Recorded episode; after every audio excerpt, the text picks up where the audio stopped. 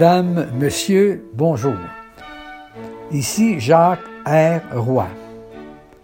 Aujourd'hui, à l'émission Les Échos de la Cour, j'aimerais vous parler des différentes accusations qui sont ou qui vont être portées contre Donald Trump. On se souvient que Donald Trump a été élu en 2016, il a été défait en 2020 par Biden, même s'il continue de prétendre que l'élection a été volée à lui, même s'il il a perdu au niveau des suffrages populaires par environ 7 à 8 millions de votes, même si au niveau des grands électeurs, les grands électeurs aux États-Unis sont 538, dépendant de la population de chaque État, et Biden a remporté 306 grands électeurs et Trump 232. Trump a tenté à maintes et maintes reprises de s'adresser aux tribunaux, ses demandes ont toutes été rejetées, même ceux en Cour suprême. Mais encore maintenant, il prétend qu'on a volé son élection et euh, il euh, va même jusqu'à prétendre qu'il va être de retour à la Maison-Blanche, non pas en 2024, mais dans les saisons qui vont venir, peut-être au, cours de l'été 2021. Cependant, il va devoir, au cours de l'été, au cours des saisons qui viennent, faire face à de nombreux procès judiciaires et à de nombreuses enquêtes également. Il faut dire que Trump euh, avait déclaré en 2016 en Iowa, devant ses loyaux partisans, il avait dit Je pourrais me poser au milieu de la 5e avenue à New York et tirer sur quelqu'un et je ne perdrai pas d'électeurs du tout. Puis en faisant ces paroles, il avait imité un geste de tirer avec un pistolet en direction de son auditoire. Est-ce à dire que les grands de ce monde sont au-dessus des lois?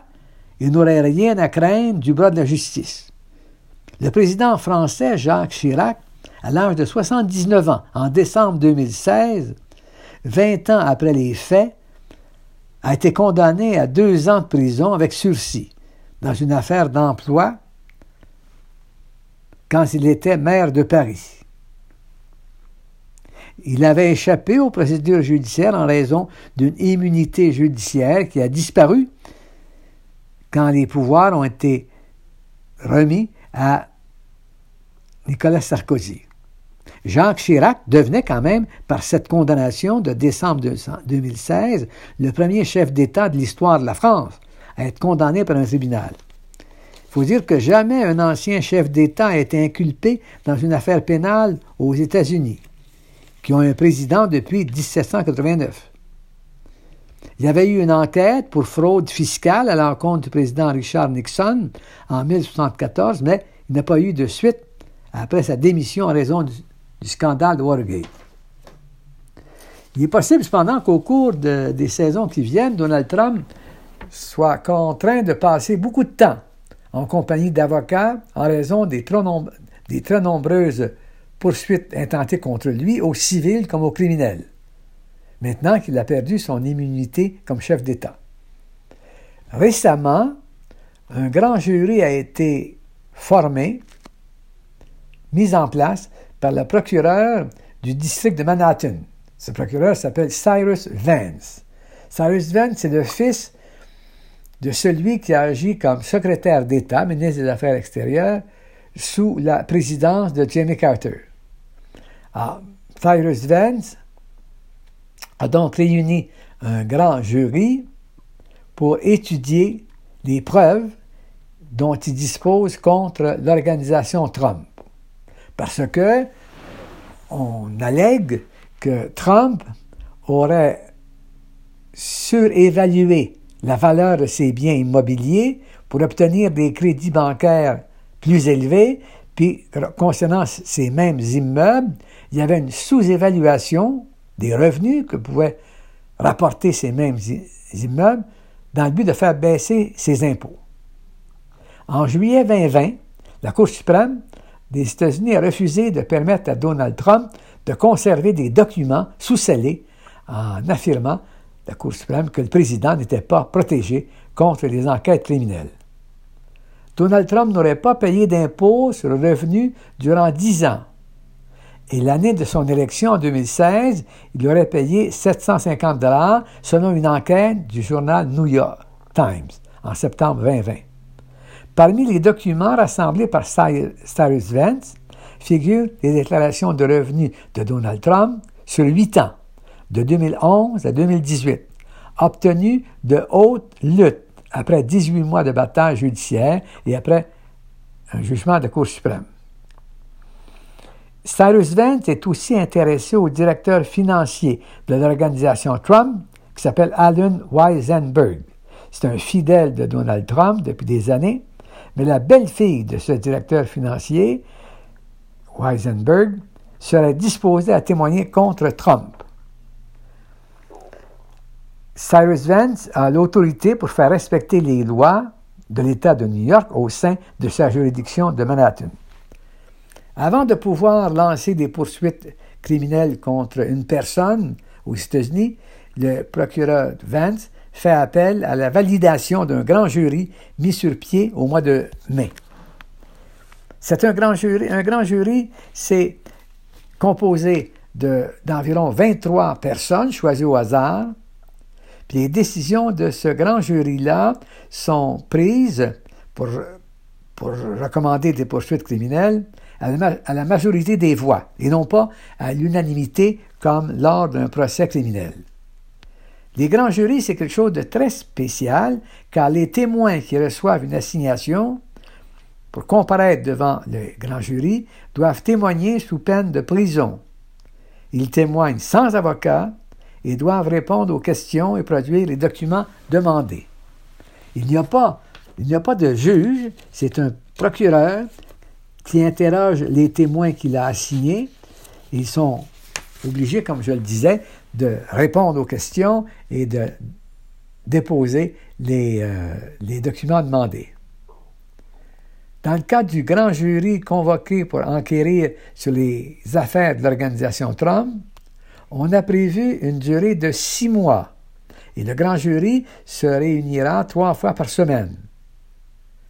Puis comme on veut ajouter, toutes les preuves devant un, grand jury sont retenues, y compris celles qui ne pourraient pas être, qui pourraient pas être retenues lors d'un procès. On pense que Cyrus Vance, dont le mandat comme procureur pour le district de Manhattan se termine en décembre, voudra lancer des poursuites avant décembre pour le procès.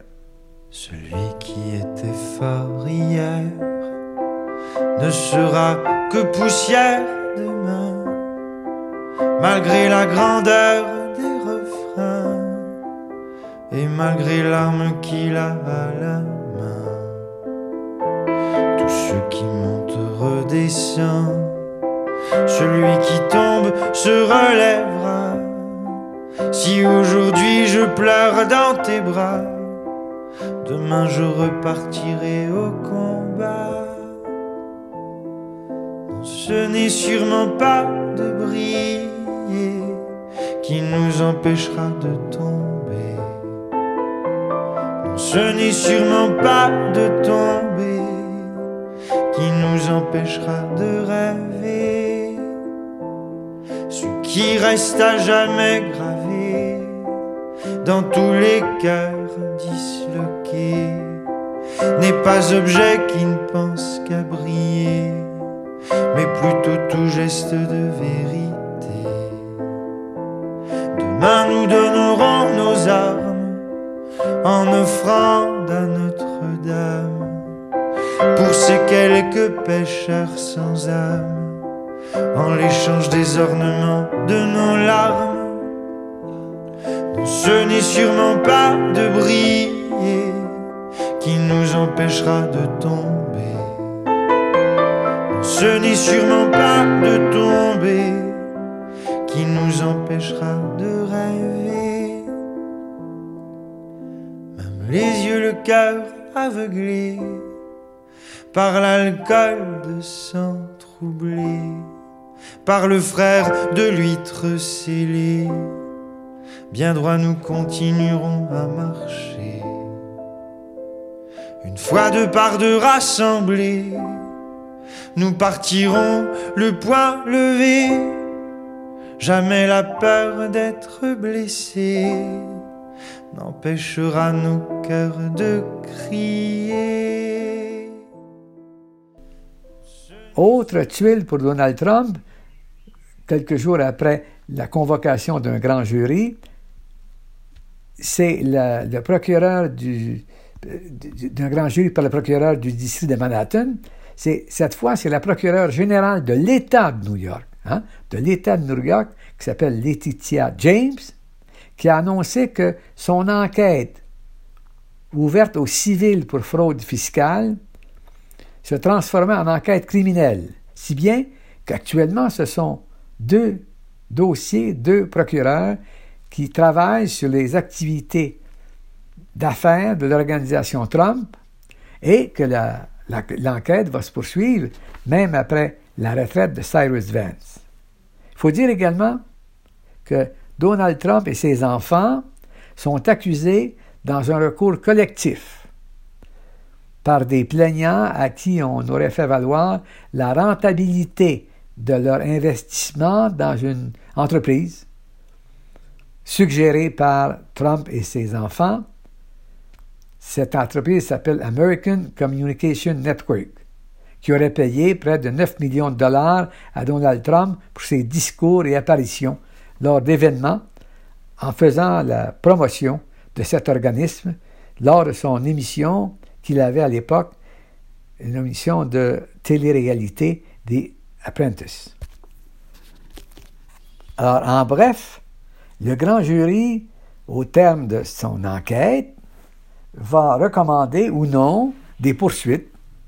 On ne sait pas si ça va être, ça sera contre l'organisation Trump, on ne sait pas si ça sera contre Trump personnellement, contre son comptable, contre ses enfants. Mais, chose certaine, dans un délai maximum de six mois à compter de mai, on va être informé de, des conclusions de ce grand jury. Ici, en Colombie-Britannique, on ne parle pas de grand jury. Grand jury, on pourrait comparativement euh, comparer comparer cela un peu à un juge d'instruction en France, qui convoque des témoins, qui accumule des preuves pour euh, décider s'il va lancer des accusations contre une personne, contre un citoyen. Ici, en, Colombie-Britannique, c'est le procureur de la couronne qui s'occupe de lancer des poursuites. Le procureur de la couronne, c'est un avocat qui joue le rôle de poursuivant au nom de la société il ne représente pas les victimes individuellement. Il faut bien avoir ça en tête que dans un procès criminel, le procureur de la couronne ne représente pas les, victimes. Le procureur de la couronne, ici en Colombie-Britannique, comparaît devant les tribunaux en tant que mandataire, en tant que mandataire du procureur général de la Colombie-Britannique. Le procureur général exerce un pouvoir de surveillance d'ensemble sur les poursuites qui relèvent de la responsabilité constitutionnelle de province. En Colombie-Britannique, le procureur décide si une accusation criminelle doit être portée. La police fait enquête sur le crime présumé et réunit des preuves. Ensuite, la police prépare et soumet un rapport au procureur de la couronne, puis là, le procureur de la couronne considère alors si une accusation criminelle doit être portée ou non. Puis, il faut dire que les, les procureurs de la couronne provincial, ici en Colombie, poursuit en justice toutes les infractions et tous les appels relevant du Code criminel du Canada et de tout manquement aux lois, aux règlements de la province. Le devoir du procureur de la couronne n'est pas d'obtenir une condamnation à tout prix, mais d'assurer que la procédure régissant le procès est équitable pour tous, que les preuves sont présentées de manière complète et précise et que le processus judiciaire est respecté. Maintenant, en dernier lieu, pour déterminer s'il convient de porter une accusation criminelle, le procureur de la couronne emploie un critère à deux volets. Tout d'abord, le procureur se demande sur la probabilité d'une condamnation étayée par les preuves recueillies par la police, qui doit être considérable. Ensuite, le procureur se demande si une poursuite est nécessaire dans l'intérêt public. Au Québec, le responsable des poursuites criminelles, on l'appelle le directeur des poursuites criminelles et pénales, le DPCP, DPCP, qui, euh, qui fournit au nom de l'État québécois un service de poursuite criminelle et pénale indépendant, contribuant à assurer la protection de la société dans le respect de l'intérêt public et des intérêts légitimes des victimes. Il faut dire que le, le, procureur de la couronne n'enquête pas sur les crimes ici en Colombie-Britannique. Il n'exerce non plus aucun pouvoir sur la police en ce qui concerne les enquêtes elles-mêmes. Bien que la direction de la justice criminelle fasse partie du ministère de la Justice, les fonctions liées aux poursuites sont libres de tout lien de dépendance avec le gouvernement, afin d'éviter toute possibilité d'influence répréhensible, réelle ou perçue. On en, on en revient maintenant aux poursuites qui attendent Donald Trump, en plus de euh, ces problèmes possibles pour fraude fiscale, dans lesquels, il est, poursuivi, euh, il à New York tant par le procureur de Manhattan que par la procureure générale de tout l'État de New York. Il y a d'autres poursuites qui l'attendent, notamment le dossier d'une ancienne journaliste du magazine Elle, qui s'appelle Jeanne Carroll, qui a poursuivi Trump en diffamation après que Trump eut nié qu'il l'avait violée dans les années 1990. Alors Trump a dit avec beaucoup d'emphase que c'était impossible, que ça n'existait pas.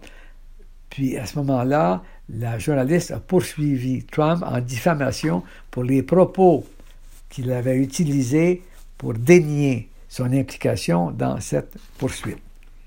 Au mois d'août 2020, il y a un juge qui a permis, relativement à cette affaire de la journaliste, de l'ex-journaliste Carol, que, cette poursuite aille de l'avant.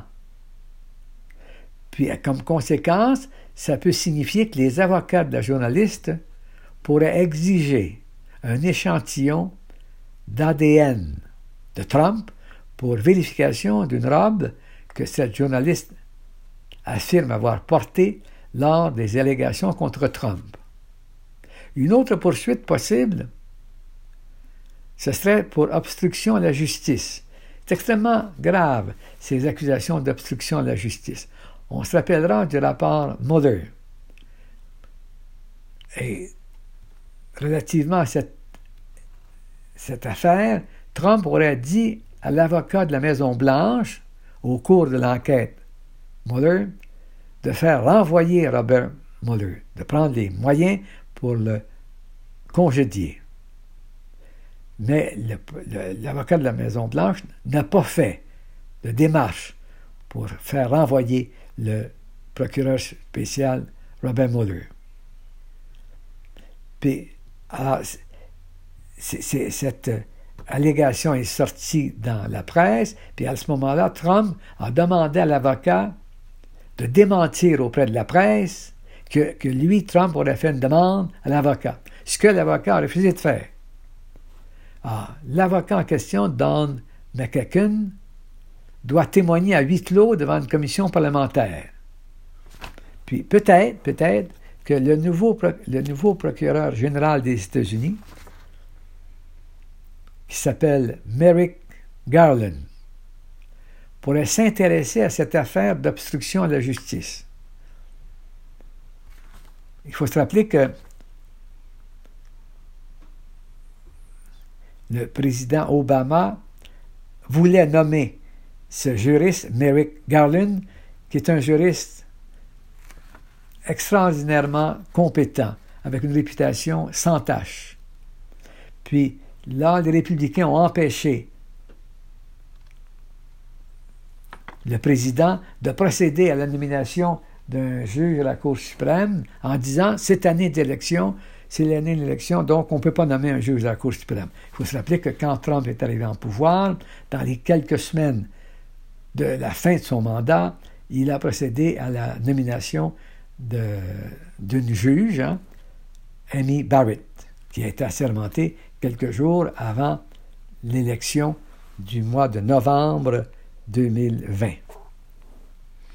Il y a également une autre poursuite qui euh, peut euh, occuper Trump, puis l'empêcher de jouer au golf comme il s'y plaît, c'est qu'il y a eu à la fin mars deux policiers, deux policiers du Capitole, qui ont engagé une poursuite contre Trump pour son rôle dans les émeutes du 6 janvier. Selon la presse américaine, Trump est aujourd'hui au centre d'au moins six enquêtes. Et il est au centre également de près de 30 procès. Ah, c'est donc dire que les saisons à venir vont être extrêmement denses, occupées par Trump avec ses avocats pour faire face à toutes ces poursuites. Il faut dire que, il faut dire cependant que même s'il est poursuivi, Trump pourrait être candidat en 2024. Un dernier élément relativement à la convocation de ce grand jury de 23 personnes qui a été lancé en mai contre l'organisation Trump, c'est que généralement les grands jurys sont pour un mois, puis portent sur différents dossiers. Dans ce cas-ci, dans le cas du, grand jury convoqué pour étudier les affaires de l'organisation Trump, c'est non pas pour un mois, mais c'est pour six mois. Les jurés, les membres du grand jury se réunissent trois fois par semaine, puis n'ont qu'une seule et unique affaire à étudier, soit l'organisation Trump. Il faut dire qu'à Vancouver, il y a eu quand même un, un hôtel flamboyant, cinq étoiles, l'hôtel Trump. Mais cet hôtel-là a été fermé au mois d'août 2020. Coïncidence, l'hôtel À Vancouver avait été ouvert le 28 février 2017, puis elle a été fermée pour de bon le 28 août 2020.